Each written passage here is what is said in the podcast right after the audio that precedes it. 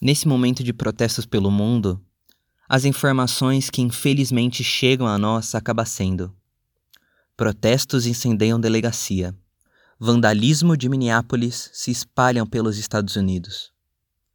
Militantes em Minneapolis incendeiam delegacia nos Estados Unidos durante protestos. Manifestantes contra o racismo entram em confronto em Paris. Isso não é diferente do Brasil. Protestos contra Bolsonaro terminam em briga. Lendo isso e sentindo a necessidade de mudar a pauta do podcast, eu lembrei de François Fanon, um intelectual negro e combatente da luta anticolonial no século XX e hoje, nesse podcast, é sobre ele que nós vamos falar. Um intelectual que nos ajuda muito a entender o papel e o lugar da violência nos protestos e na luta por reconhecimento e emancipação. Que numa das afirmações que ecoavam na minha mente enquanto eu lia as manchetes era: O processo de descolonização é necessariamente um processo violento que nos ajuda a entender que essa luta tem que ser maior do que o ato do dia. Que essa luta tem que ser maior porque ela tem que mudar a normalidade, o cotidiano, o sistema. Porque se o racismo é estrutural, o nosso alvo é a estrutura. E a estrutura só se desmonta por uma violência ainda maior que ela mesma.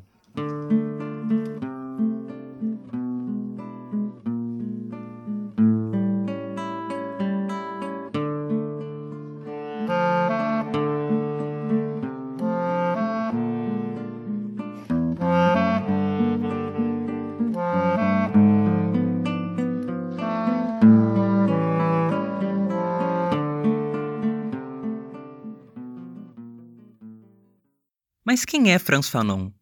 Franz Fanon nasceu em 1925 na Martinica, uma colônia francesa nas Antilhas.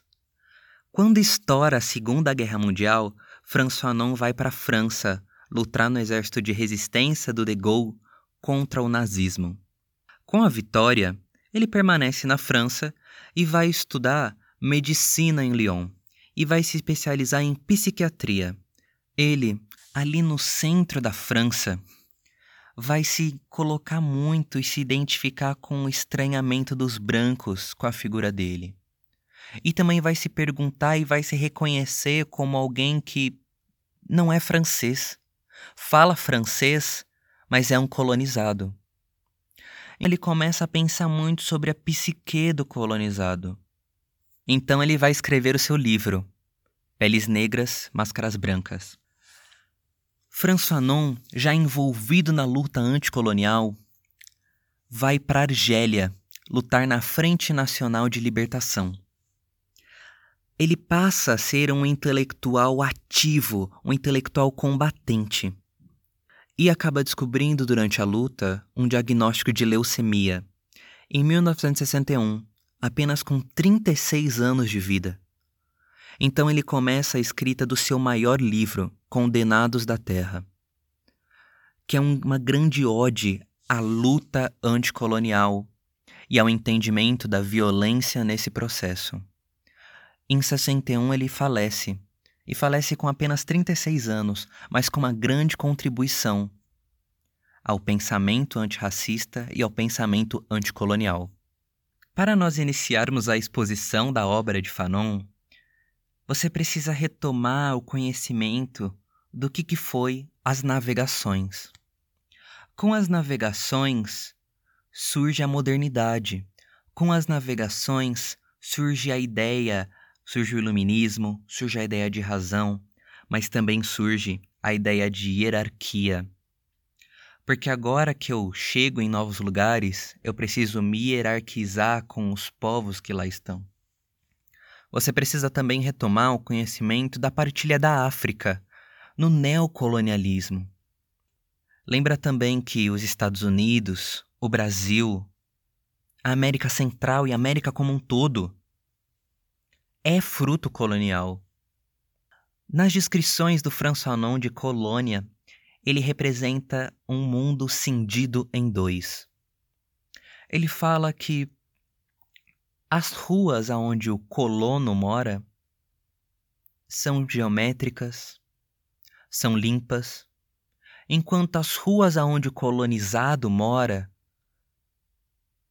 não têm forma, são uma bagunça, são sujas. Enquanto o pé do colono quase não aparece, o pé do colonizado está sempre à mostra, machucado. Nós temos muito bem a representação do que, que é esse mundo de segregação no Brasil. Nós temos imagens na cabeça quando a gente fala de segregação espacial. De um lado, um condomínio fechado, do outro lado, uma favela que sobe o morro amontoada. Nesse mundo cindido em dois, nesse mundo colonial, o colonizado sofre com uma violência cotidiana. A violência já está na própria hierarquia de colocar-se no seu lugar, seja pela sua renda, pela sua cor da pele, seja pela sua posição de nativo ou estrangeiro. É sempre um se colocar no seu lugar.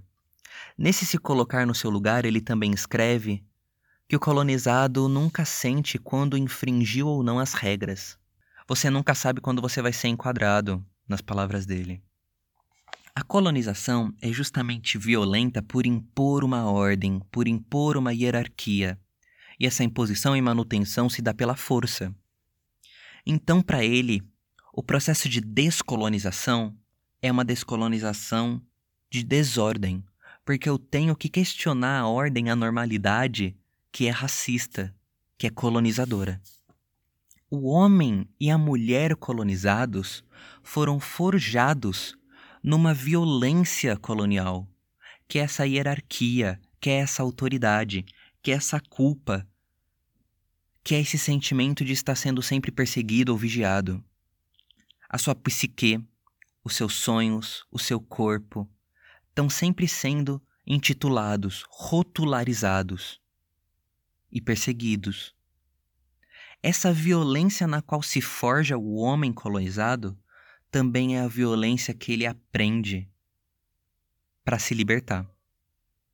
É também uma ideia muito presente na obra de Paulo Freire, de que o oprimido, quando se torna protagonista da história, ele utiliza um método do opressor, porque foi o único método que ele aprendeu.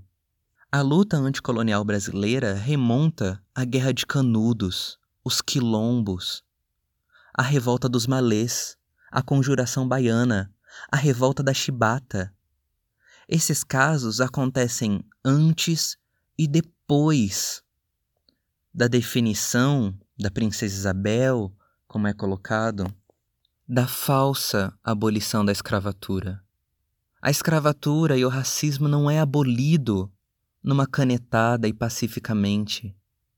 Ela vem sendo abolida na luta, nas revoltas, que foram massivamente massacradas pela ordenação do Estado da época. Nós precisamos retomar essas memórias de que a luta é uma luta violenta para lidar agora com colocações que nós vemos explodir nesse momento do governo Bolsonaro e do bolsonarismo. Mas aí você me pergunta, mas Adriel, o que, que tem de novo a ver com o Bolsonaro?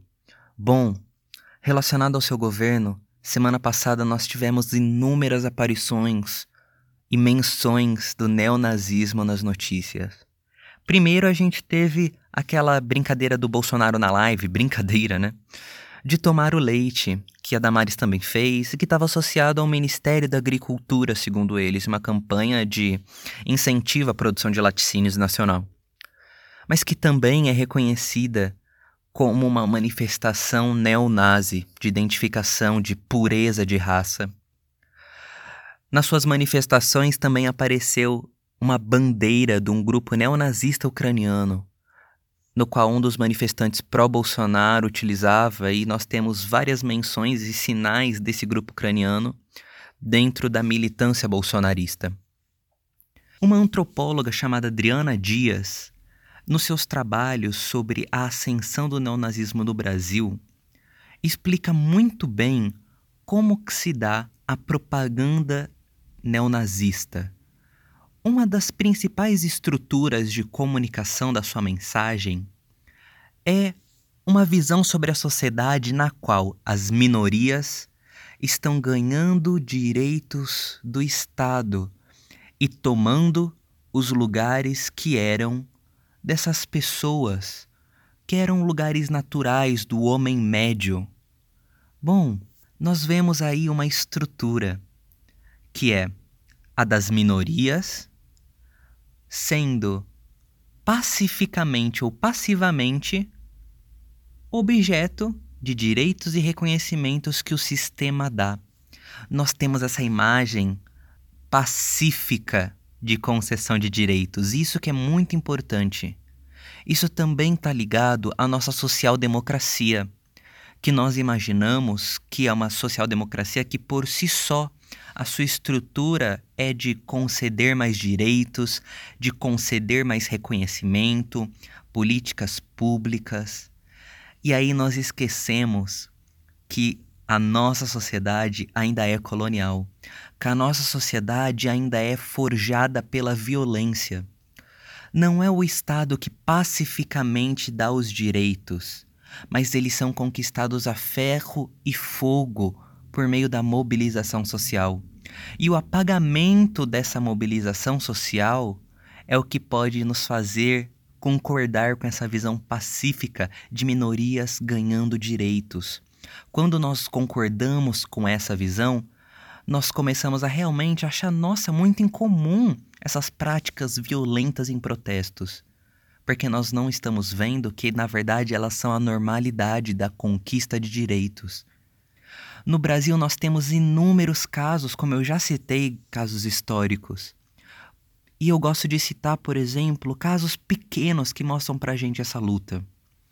Na Unicamp, que é onde eu vivo a minha vida acadêmica, o bandejão ia de dois para quatro reais.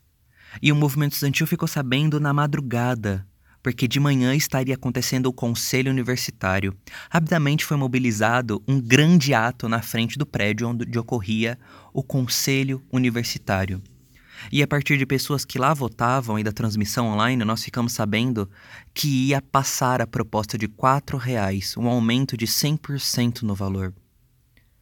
O movimento estudantil então decidiu entrar no prédio e a reunião acabou sendo adiada. No outro dia, a partir das mobilizações e de um ato muito maior, o que foi aprovado foi um aumento, mas um aumento para R$ reais. Então, cada estudante, quando entra no bandejão e paga três reais, ele acaba esquecendo que o na verdade o bandejão era dois reais, que poderia ser quatro. E só a partir da luta foi três reais. É um caso micro dentro do nosso, do nosso mundo inteiro. Mas acaba nos acordando para saber que a mobilização ela é sim violenta. A mobilização é uma ação. Então, quando nós vemos a aparição de grupos bélicos como o neonazismo dentro do bolsonarismo, o próprio neonazismo em outros países, nós entendemos que realmente o processo é violento. Se não teria necessidade de grupos virem com essa imagem de armas, imagem bélica, pedindo que se interrompa na ideologia deles, a concessão de direitos, a luta por reconhecimento de minorias. O homem e a mulher brasileiros também são forjados pela violência. São forjados por uma violência dos 80 tiros por enganos. No músico, pai de família, lembra? São forjados pela violência que matou Ágata, que matou João Pedro, que matou Marcos Vinícius, crianças, são forjados pela violência do país que mais mata defensores dos direitos humanos. Violência essa que está cristalizada no caso de Marielle Franco, que continua sem respostas de quem foi o seu mandatário, com acusações que levam e fazem nos chegar à figura do presidente da República e de sua família. Se de um lado nós temos essa violência, do outro nós temos fachadas, prédios queimados, lixeiras na rua. Que falsa simetria, não?